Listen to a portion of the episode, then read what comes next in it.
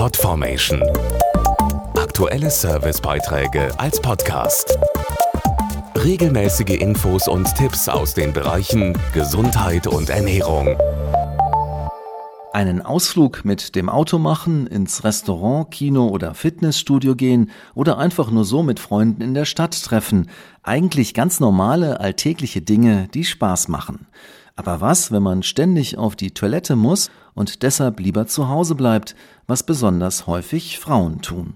Jede dritte Frau in Deutschland ist von Blasenschwäche betroffen. Dazu die Physiotherapeutin und Beckenbodenexpertin Sonja Söder. Bei sehr vielen der Frauen zeigt sich eine Blasenschwäche zum Beispiel nach einer Schwangerschaft oder in den Wechseljahren. Auslöser ist meist ein schwacher Beckenboden, durch den es zu ungewolltem Harnverlust beim Sporttreiben, Niesen oder Lachen kommen kann. Viele Frauen verzichten dann aus Scham auf Sport, Hobbys oder soziale Kontakte obwohl es Hilfe gibt, wie zum Beispiel mit dem Innovo Trainingsgerät. Entscheidend ist es, den Beckenboden zu trainieren. Mit diesem leicht anzuwendenden Trainingsgerät wird der Bereich gezielt durch elektrische Muskelstimulation trainiert und gestärkt.